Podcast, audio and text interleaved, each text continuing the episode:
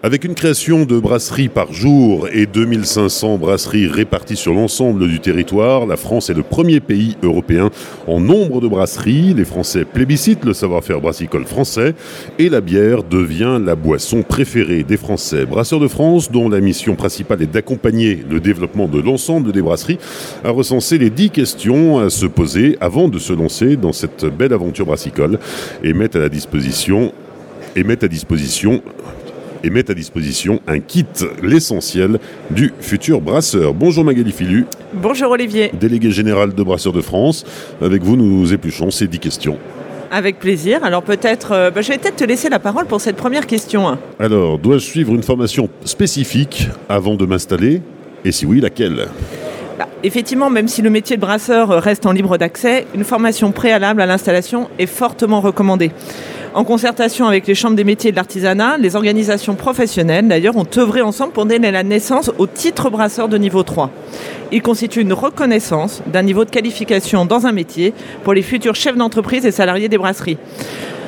Donc effectivement, ce titre permettra à un autre, à son détenteur, d'accéder à la qualité d'artisan sans attendre les trois années d'exercice professionnel. Alors pourquoi je dis ça? Parce que c'est un point important aujourd'hui. C'est vraiment la filière professionnelle qui s'est mobilisée autour de la formation. En France, il existe plusieurs centres de formation, dont notamment euh, l'IFBM, l'ENIT Bio. Vous avez à peu près sur l'ensemble du territoire français des centres de formation qui vous accueillent pour tous les niveaux. Et là où je souhaiterais insister, c'est qu'effectivement, il y a des formations préalables, mais finalement, la formation, elle doit être continue. C'est-à-dire que le brasseur, suivant son projet de son entreprise, il ne faut pas qu'il hésite à aller se refaire une formation, soit une formation complète, soit sur des points spécifiques de type euh, l'hygiène ou des choses comme ça. Donc voilà, donc le point 1, effectivement, Olivier, c'est bien la formation. Alors, qui dois-je contacter? Quelles autorités euh, lorsque je veux me lancer et devenir brasseur? Bah, Finalement, on va à peu près en, en mettent cinq autorités à définir. Donc la première, c'est la Chambre des métiers euh, et de l'artisanat. On peut avoir les douanes, et là c'est indispensable de se déclarer auprès des douanes, mais aussi de se déclarer auprès de sa mairie, parce qu'effectivement, on va avoir il faut des autorisations de déversement ou euh, une licence de débit de boisson, donc il faut prendre contact avec sa mairie, la Chambre de commerce et d'industrie et la direction départementale de la protection des populations, ou appelée plus communément la DDCSPP. Et là, c'est extrêmement compliqué. On, aime les sigles, on est, on est français, Exactement. on, aime les sigles. On aime les sigles, et donc c'est à peu près ces cinq, euh, je dirais, ces, cinq euh, Autorité. Autorité, exactement, à contacter au préalable. Alors comment est-ce que je dois concevoir mon, local, le local où je vais brasser, et, euh, comment je dois dimensionner euh, mon matériel? Alors, je pense que tous ces sujets-là, dès la conception de la brasserie, déjà, il faut réfléchir effectivement à euh, comment je vais concevoir ma brasserie. Et je crois que d'ailleurs, tu as fait un podcast hier aussi sur ce sujet-là, donc je ne vais pas y revenir.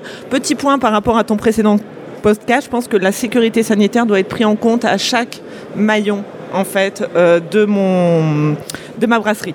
Donc effectivement, j'insiste un peu sur ce point que les brasseries doivent élaborer un plan de maîtrise sanitaire en tenant compte de ces matières premières, de ces équipements ou ces procédés de fabrication. Et pour ça, il y a un guide d'hygiène qui a été euh, publié en 2001, qui a été euh, validé par l'administration. Et d'ailleurs, on peut directement le retrouver sur le site de la Direction générale de l'alimentation.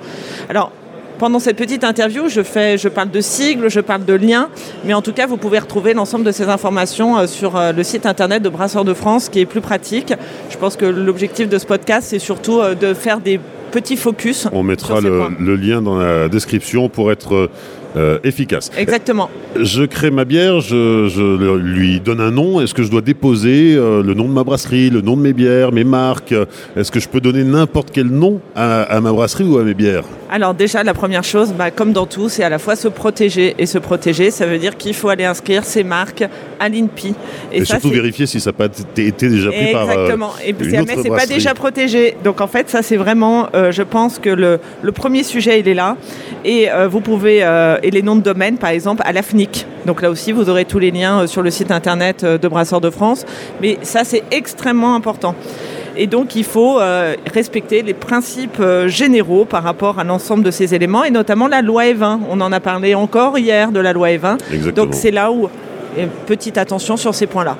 Mais en tout cas, voilà, je pense que pour voir dans l'avenir, eh ben, il faut se protéger et puis se dire qu'un jour sa marque va être extrêmement connue, donc il faut bien, bien la protéger pour éviter que d'autres la prennent. Et alors cette marque, elle va être affichée sur les étiquettes, mais sur les étiquettes, on ne peut pas faire n'importe quoi. Euh, comment est-ce qu'on peut concevoir euh, des étiquettes qui soient conformes avec, euh, avec la législation? Alors, je ne vais pas faire une liste à l'après-vert, Olivier, parce que vous avez un certain nombre d'éléments sur ces étiquettes extrêmement importants, notamment la dénomination, la liste des allergènes ou encore le titre alcométrique volumique euh, qui, qui doit être visible pour le consommateur ou encore le pictogramme femme enceinte. J'insiste beaucoup sur ce point-là parce que c'est notre devoir d'informer aussi et les étiquettes sont là pour informer.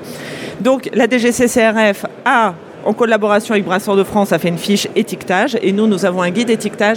Et vraiment, j'insiste sur ce point, c'est un point absolument primordial. Il faut que les étiquettes correspondent à la réglementation et que l'ensemble des informations sur ces étiquettes soient présentes. Donc là, gros warning, j'ai protégé ma marque, j'ai des étiquettes et ces étiquettes, elles doivent être conformes. C'est pour informer le consommateur et pour éviter aussi en cas de contrôle d'avoir des problèmes. Et alors, quand on veut mettre ses bières sur, euh, sur le marché, euh, il y a des, des obligations à, respecter. Lesquelles Oui, la vente de boissons alcoolisées doit être faite dans un débit de boisson qui devra disposer donc de licences qui devraient être adaptées, à la fois pour la vente à emporter, magasin à la brasserie, marché ou vente en ligne, ou pour la vente sur place. Et dans ce cas-là, c'est la licence 3 qui est délivrée après une formation obligatoire du permis d'exploitation. Donc on respecte évidemment la loi E20 et puis aussi il est interdit de vendre de l'alcool à des mineurs. Et là aussi c'est la responsabilité des professionnels de respecter cette loi et puis aussi de faire des messages de prévention parce que ça se consomme avec modération. Parmi les dix questions à se poser euh, quand on veut monter sa brasserie, ça paraît essentiel, mais comment est-ce que je vais la financer, cette euh, entreprise? Alors il existe différents interlocuteurs qui peuvent vous aider. Évidemment, il y a les banques et donc, euh, on met à disposition d'ailleurs de nos adhérents une étude Banque de France qui peut être intéressant quand on monte son dossier. C'est de savoir, euh, voilà, aujourd'hui, euh, finalement, l'analyse bilancielle des différentes brasseries. Mais ça peut être la BPI France, les collectivités, les CCI, les agences de l'eau. Donc, en fait, il y a un site qui a été fait par la CMA qui est extrêmement bien fait, qui s'appelle aideentreprise.fr. Et j'invite bah, à aller se promener sur ce site qui est vraiment je dis très honnêtement, dans une, on, se dit toujours que ça va être un peu compliqué, mais là on rentre, voilà, son code NAF, on rentre sa région, et il y a les types d'investissements qui peuvent être notamment euh, subventionnés ou en tout cas aidés par différents prêts. Est-ce qu'il est obligatoire euh, d'avoir un, local et euh, du matériel? Parce qu'on peut aussi euh, brasser chez les autres, brasser en gypsy. Exactement, mais bon, pour, débuter, pour débuter eh ben, je pense qu'il faut quand même indispensable de disposer de son matériel, même si, comme tu l'as dit, il est toujours possible de coopérer également avec une brasserie qui peut mettre à disposition son matériel. Donc on rappelle qu'il existe aussi des taux applicables, des taux réduits sur les assises. Alors là, je ne vais pas rentrer dans les détails de ces taux réduits, mais pour les brasserie de moins de 200 000 hectos. Donc en tout cas, sur tous ces sujets assises, on vous invite à vous rapprocher de vos douanes. Je refais référence à la deuxième question que tu m'as posée, avec qui je dois prendre contact avant de m'installer. Mais en tout cas, c'est une formidable aventure. Et puis, on peut commencer avec du matériel, avec des petites capacités, et puis, et puis s'agrandir, s'agrandir en fonction des projets que l'on a et des marchés que l'on souhaite atteindre. Est-ce que je dois prendre contact avec les acteurs de mon territoire? Bah, en fait, je crois que dès qu'on crée une entreprise, c'est toujours extrêmement positif. Il faut se faire connaître. Il faut se faire connaître. Et pour se faire connaître, bah, à la fois, c'est d'aller voir euh, les autres entreprises, finalement regarder qui est aujourd'hui euh, dans mon euh, périmètre. Alors ça peut être à la fois des producteurs agricoles, finalement dans mon écosystème économique.